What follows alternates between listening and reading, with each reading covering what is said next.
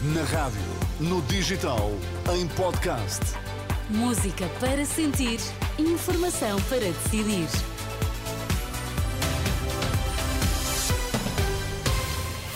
Manhã de terça-feira, hoje é dia 20 de fevereiro e vamos saber quais são os destaques que marcam esta edição das nove. Bom dia, Sérgio Costa. Bom dia. Tema pobreza foi esquecido nos debates. Análise nesta edição das nove. Está a aumentar o consumo de álcool entre os jovens com 18 anos. E no desporto, João Fonseca, bom dia. Inês, bom dia. Porto prepara a recepção ao Arsenal com o último treino no Olival e Portugal decide no Dubai passagem aos quartos de final do Mundial de Futebol de Praia. Um, vamos ter um dia com céu limpo, temperaturas altas nesta terça-feira.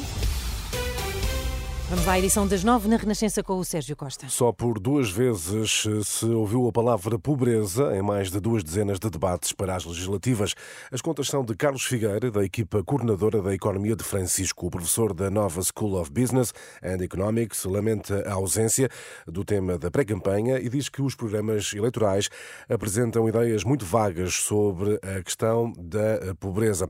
O tema que iremos desenvolver mais à frente nesta edição. Por seu turno, o ministro dos Negócios Estrangeiros lamenta que a degradação da ordem internacional esteja ausente do debate político. Em entrevista à agência Lusa, João Gomes Cravinho considera que os assuntos que estão a ser discutidos na pré-campanha são pequenos quando comparados com o quadro geopolítico uh, internacional.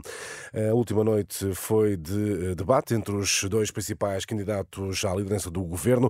Pedro Nuno Santos e Luís Montenegro discutiram temas como a habitação, a política fiscal e as pensões, sobre as exigências das forças de segurança em protesto. Pedro Nuno Santos considera ser importante chegar a um acordo, mas recusa negociar sob coação. Não se negocia sob coação, disponibilidade total para chegarmos a acordo mas sempre pelo respeito, pela ordem eh, e pela segurança do povo português. Já Luís Montenegro concorda com as reivindicações e promete negociar se vencer as eleições. É prioritário, ato imediato à tomada de posse do novo governo, encetar um processo negocial com vista a poder reparar essa injustiça e esse é o meu compromisso que assumi já ao longo desta campanha eleitoral. Luís Montenegro no, e Pedro Nuno Santos, num debate que teve à porta o protesto das forças de segurança, uma concentração que a Direção Nacional da PSP eh, vai comunicar ao Ministério Público por não ter sido autorizada naquele local. Ainda durante o debate, Pedro Nuno Santos admitiu viabilizar um governo minoritário da AD.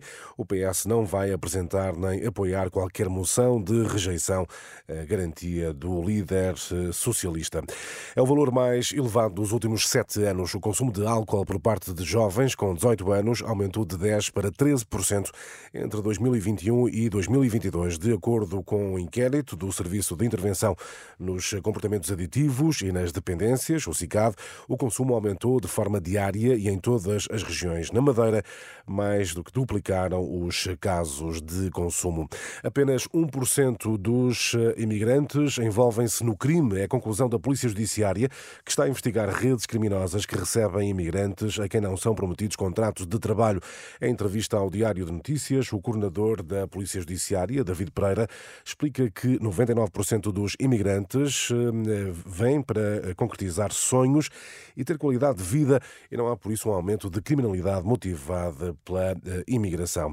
A Ucrânia quer que a União Europeia e o Japão imponham novas sanções económicas e políticas à Rússia após a morte de Alexei Navalny, apelo deixado pelo primeiro-ministro primeiro-ministro ucraniano numa conferência de imprensa em Tóquio. Denis Shmihal pede também à União Europeia que analise o aumento das importações de eh, cereais eh, russos. Agora ao desporto, João Fonseca, o Porto na eh, Liga dos Campeões e o Mundial de Futebol de Praia são os assuntos em destaque. Ganhar é a opção para o jogo com Oman, que tem início agendado para uma da tarde. Miguel Pintado, membro e jogador da seleção de futebol de praia de Portugal, lembra que, sendo decisivo, há um esforço para, extra para fazer e promete uma seleção focada em seguir para os quartos de final. O Oma tem duas, três individualidades bastante fortes. Uh, sabemos que, se calhar, o principal, uh, a principal dificuldade será mesmo a motivação que a nossa será certamente estará em alta, mas sabemos que para eles também é uma final, ou seja, nós temos que não só igualar, mas ultrapassar esses níveis e nós felizmente estamos habituados a este tipo de jogos, eh, encarar finais, jogos importantes e não vamos não vamos defraudar. Seleção de Portugal que joga com Oman a uma da tarde, última jornada da fase de grupos. E o Porto treina ao final desta manhã no Olival. Vem a primeira mão dos oitavos da Liga dos Campeões. Sérgio Conceição, só por volta da uma e meia, estará na sala de imprensa com o jogador. Para o embate, quarta-feira com o Arsenal, não haverá Taremi. O avançado iraniano está lesionado.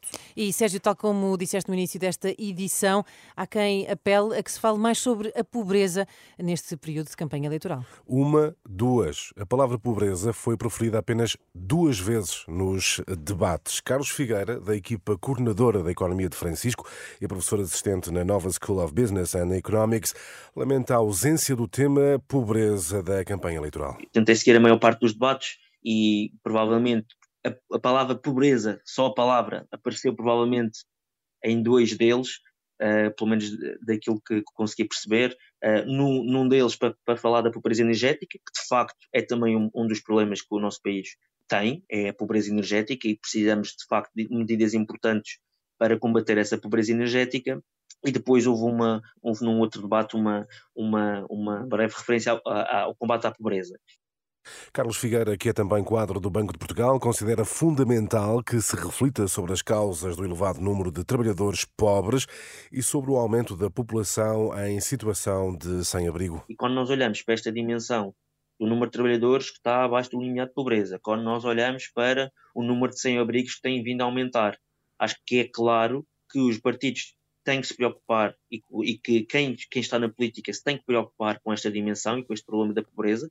É de facto fundamental para termos um país melhor onde, um, onde se vive bem e onde se garante, lá está, o respeito pela dignidade humana Nestas declarações ao jornalista Henrique Cunha, Carlos Figueira diz que fica claro que os programas eleitorais apresentam ideias muito vagas sobre como combater a pobreza. Daquilo que conheço do, do, dos programas eleitorais, algumas medidas, algumas delas eu diria se calhar um pouco vagas ainda, mas eu esperaria que, que, que, isso surgisse nos debates e que fosse um tema que até o final da campanha fosse debatido, fossem apresentados e, e, clarificadas as propostas que cada partido tem e que depois, quando tivermos um novo governo, que esta, esta, este problema da pobreza esteja na ordem do dia e que seja também algo que eh, seja o tal designo nacional muitas vezes fala. Declarações de Carlos eh, Figueira e o apelo ao debate sobre a pobreza em Portugal na campanha eleitoral.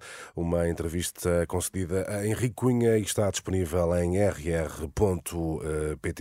E a fechar, eh, Inês e Joana, uhum. a prova pela qual muitos esperavam os cérebros de homens e mulheres funcionam mesmo de formas diferentes. Não! A conclusão, a conclusão é de investigadores da Universidade de Stanford, nos Estados Unidos, que usaram o quê? Usaram inteligência artificial para avaliar até que ponto uhum. os cérebros de homens e mulheres estão organizados de forma diferente. E Basic... que conclusão é que chegaram? Bom, basicamente, para atingir o mesmo objetivo, o cérebro de homens e mulheres atua de maneira diferente, processos uh, diferentes para resultados uh, idênticos. Eles não especificam, mas dizem que utilizaram a inteligência inteligência artificial para chegar a esta uh, conclusão.